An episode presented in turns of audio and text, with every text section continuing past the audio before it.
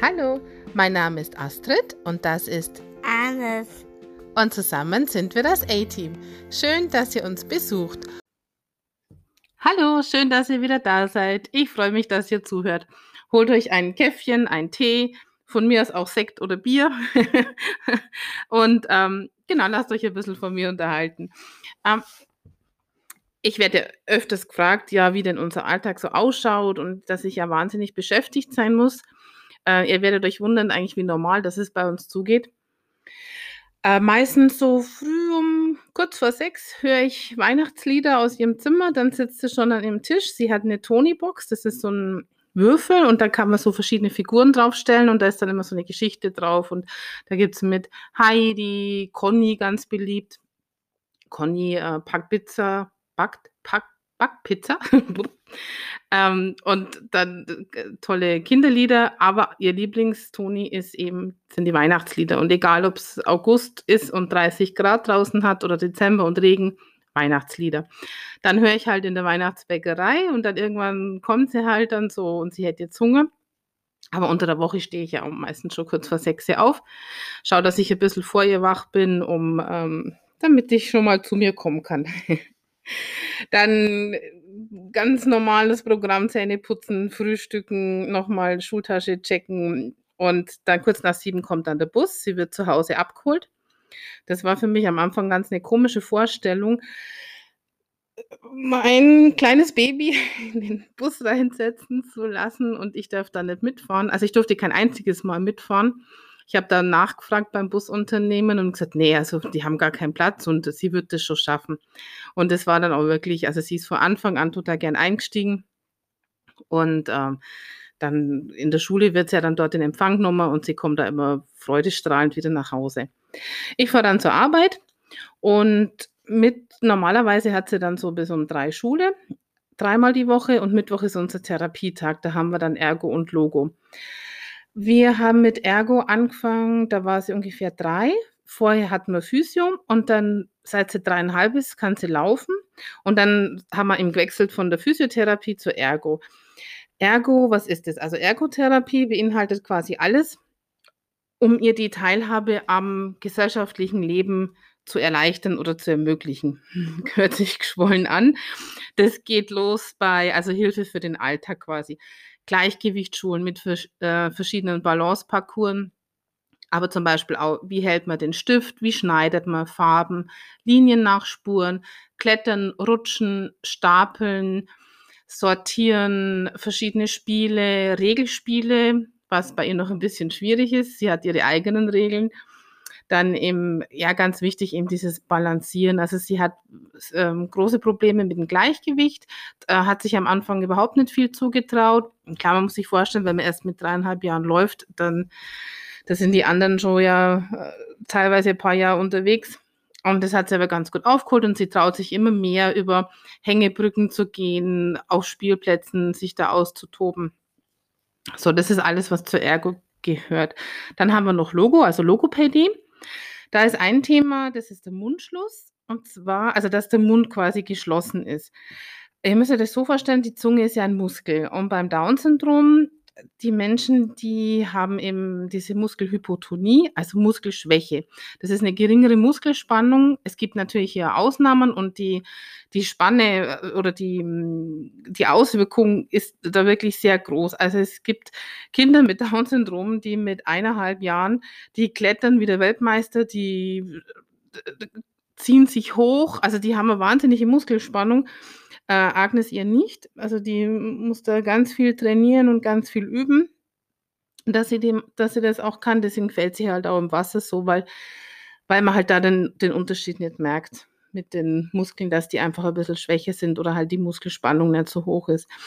Und jetzt, wenn, also die Zunge ist ja ein Muskel und jetzt stellt euch mal vor, ihr habt so einen nassen, schweren Waschlappen im Mund. Und dann könnt ihr euch, habt ihr vielleicht so eine, ein bisschen eine Ahnung, wie schwierig das ist, damit ein Wort zu formen. Ähm, und deswegen haben Menschen mit Down-Syndrom halt auch oft so eine leicht verwaschene Aussprache. Und also, aber wie gesagt, es gibt immer Unterschiede und äh, kennst du einen Menschen mit Down-Syndrom, kennst du halt auch einen und nicht, nicht alle. Auf jeden Fall muss man das halt mm, ganz viel üben. und, äh, und trainieren.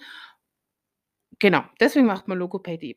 Und da ist zum Beispiel Pusten, also Übungen, wo man pusten muss oder 'n Stift zwischen die Lippen einklemmt, Gesichtsmassagen. Ähm, da gibt's so, ja, ganz bestimmte Muster, die man da machen kann, die das halt trainieren. Sie hat auch lange gebraucht, bis sie aus'm Strohhalm trinken konnte. Das was für andere halt immer selbstverständlich ist und da merkt man halt dann einfach so den Unterschied, was halt einfach 'n bisschen schwerer fällt. Dann ist natürlich ganz toll also, wenn wir dann wie gesagt, das ist der Mittwoch, unser Therapietag. An den anderen Nachmittagen, ähm, schwimmen, reiten, im Wald unterwegs sein, im Garten, schaukeln. Schwimmen ist halt ganz toll. Reiten ist natürlich, äh, absolutes Highlight, weil da wird die die Muskelspannung wird da ganz arg gefördert. Und mit Tieren, also sowieso und im Wald geht's halt auch um Balance, über Wurzeln drüber, Steigungen und wieder bergab und ja, tut einfach gut. Dann haben wir schon ziemlich früh mit GUK angefangen. Also GUK heißt gebärdenunterstützende Kommunikation. Ähm, das sind so leichte Gebärden, die man eben wo man Hauptwörter oder Schlagwörter halt damit unterstützt und damit, äh, das Sprechen und das Singen begleitet. Es gibt da so spezielle GUK-Karten beim Deutschen Down-Syndrom-Infocenter. Das ist übrigens 'ne ganz wichtige Institu Institution. Die geben ein paarmal im Jahr das Heft, ähm, „Leben mit Down-Syndrom“ raus, wo's um alle möglichen Themen geht, Studien, ähm, vom vom Baby, ähm, bis zum Erwachsenen. Und, äh, ganz viele Info also, ganz viel Infomaterial bekommt ihr da, Broschüren, Bücher, CDs, ähm, und es gibt, äh, die Down-Syndrom-Sprechstunde in Lauf bei Nürnberg, da waren wir auch. Also, die machen wirklich ganz viel und es ist ganz wichtig, dass es die gibt. Seit einiger Zeit arbeiten wir dann auch noch mit den Metacom-Symbolen. Ähm, Metacom-Symbole sind einfache, ja, wie Piktogramme, einfache Symbolkarten, wo man gleich erkennt, um was es geht. Damit kann man zum Beispiel Tagespläne erstellen oder Handlungsabläufe. Äh, ich gebe euch mal 'n Beispiel. Ihr seid, ähm, in China, ihr versteht die Sprache nicht und ihr seid beim Arzt, ihr wisst nicht, was passiert. Und wie würdet ihr denn da reagieren, wenn jetzt dann 'n Arzt auf euch zukommt und also, ihr wärt total verunsichert, ihr hättet wahrscheinlich Angst und auf jeden Fall wird's euch nicht gut dabei gehen.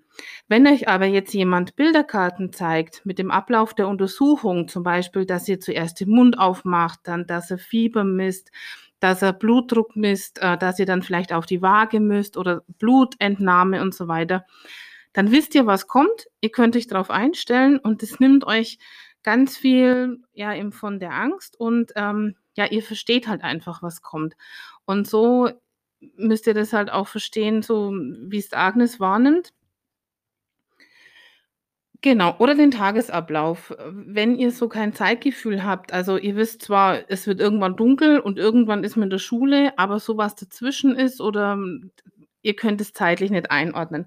Jetzt habt ihr aber 'n Tagesplan, also, die Bilder in einer Reihe, die sind halt mit so Klett hinten einlaminiert und ihr wisst ja, okay, wenn ich früh aufstehe, dann Zähne putzen, Hände waschen, dann wisst ihr, dass der Bus kommt, dann ist Schule, dann ist Reiten oder an welchem Tag sehe ich den Papa, an welchem Tag sehe ich die Mama.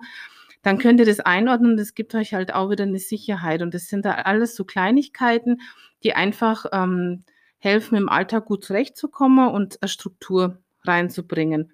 Es gibt auch Rezepte, die zum Beispiel so dargestellt werden mit Bildern. Wie viel Mehl, wie viel Zucker brauche ich? Was ist der nächste Arbeitsgang? Ähm backen und dann natürlich auch der letzte Arbeitsgang aufräumen. Das wird oft vergessen, sobald der Kuchen dann fertig ist.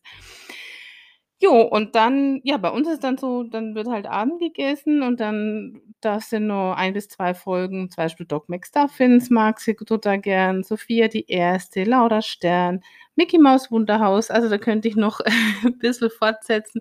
Sie ist großer Disney-Fan und, äh, genau, die darf sie dann gucken. Zwischendrin, äh, spielt sie dann auch da holt sie ihre Playmobil-Kisten und sie sortiert wahnsinnig gern. Also, da wird dann sortiert in Pflanzen, in Menschen, in Möbelstücke zum Beispiel oder sie spielt irgendwelche Situationen nach. Und das ist ganz interessant manchmal dann zu beobachten. so wie sie dann so ein bisschen in ihrer eigenen Welt ist und wie sie halt Sachen wahrnimmt. Und das ist natürlich eine große Erleichterung, die so seit ja, ein, zwei Jahren, würde ich mal sagen, dass sie so selbstständig spielt. Vorher musste man sie halt immer beschäftigen. Sie brauchte zu allem was und ähm, ja, jetzt kann man einfach nur mal da sitzen und äh, entweder sie beobachten oder ich lese was und oder ich kann Wäsche waschen und sie sucht mich halt nicht gleich überall. Dann abends, wie bei euch wahrscheinlich auch, Zähne putzen, waschen, dann darf sie sich zwei Gesicht Geschichten aussuchen. Wir sind ganz große Buchliebhaber, wir haben ein ganz großes Bücherregal hier. Ähm, und sie sucht sich dann die Bücher meistens selber aus. Manchmal sagt sie auch, Mama, du, dann darf ich mir was aussuchen und dann lassen wir den Tag noch Revue passieren. Und zwar meistens ähm, mit Fotos, wenn jetzt irgendwie was Außergewöhnliches war, wie zum Beispiel ein Zahnarztbesuch oder ähm, wenn wir jemanden getroffen haben. Ansonsten lasse ich sie dann auch erzählen, was sie toll fand an dem, an dem Tag und dass wir einfach mit einem guten Gefühl dann ins Bett gehen können. Sie hat inzwischen ein normales Bett, wo sie auch ähm, freiwillig geht, also ein großes Kinderbett halt mit 'n so 'n Rausfallschutz davor, weil sie nachts sehr mobil ist und ja, sie wird halt sonst rausfallen. Bis sie so 5, 6 Jahre alt war, hat sie ein Gitterbett gehabt, äh, was aber von der Größe her absolut ausreichend war, aber irgendwann muss man halt dann doch so den Schritt wagen und die Selbstständigkeit 'n bisschen unterstützen. Ähm, ich glaube, das ist mir mir schwerer gefallen wie ihr. Ja, und dann ist auch schon Feierabend. Ähm, da mache ich mir meistens 'n Sekt auf. Nein, Schmarrn.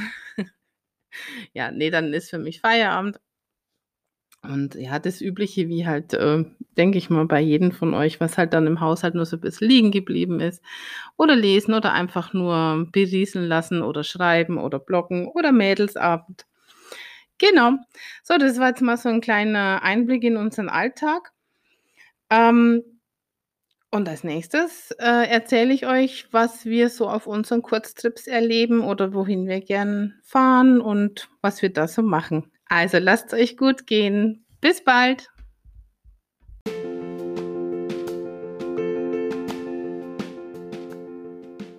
Das war eine neue Folge vom Podcast Heiligenschein to go und wir sind das A-Team.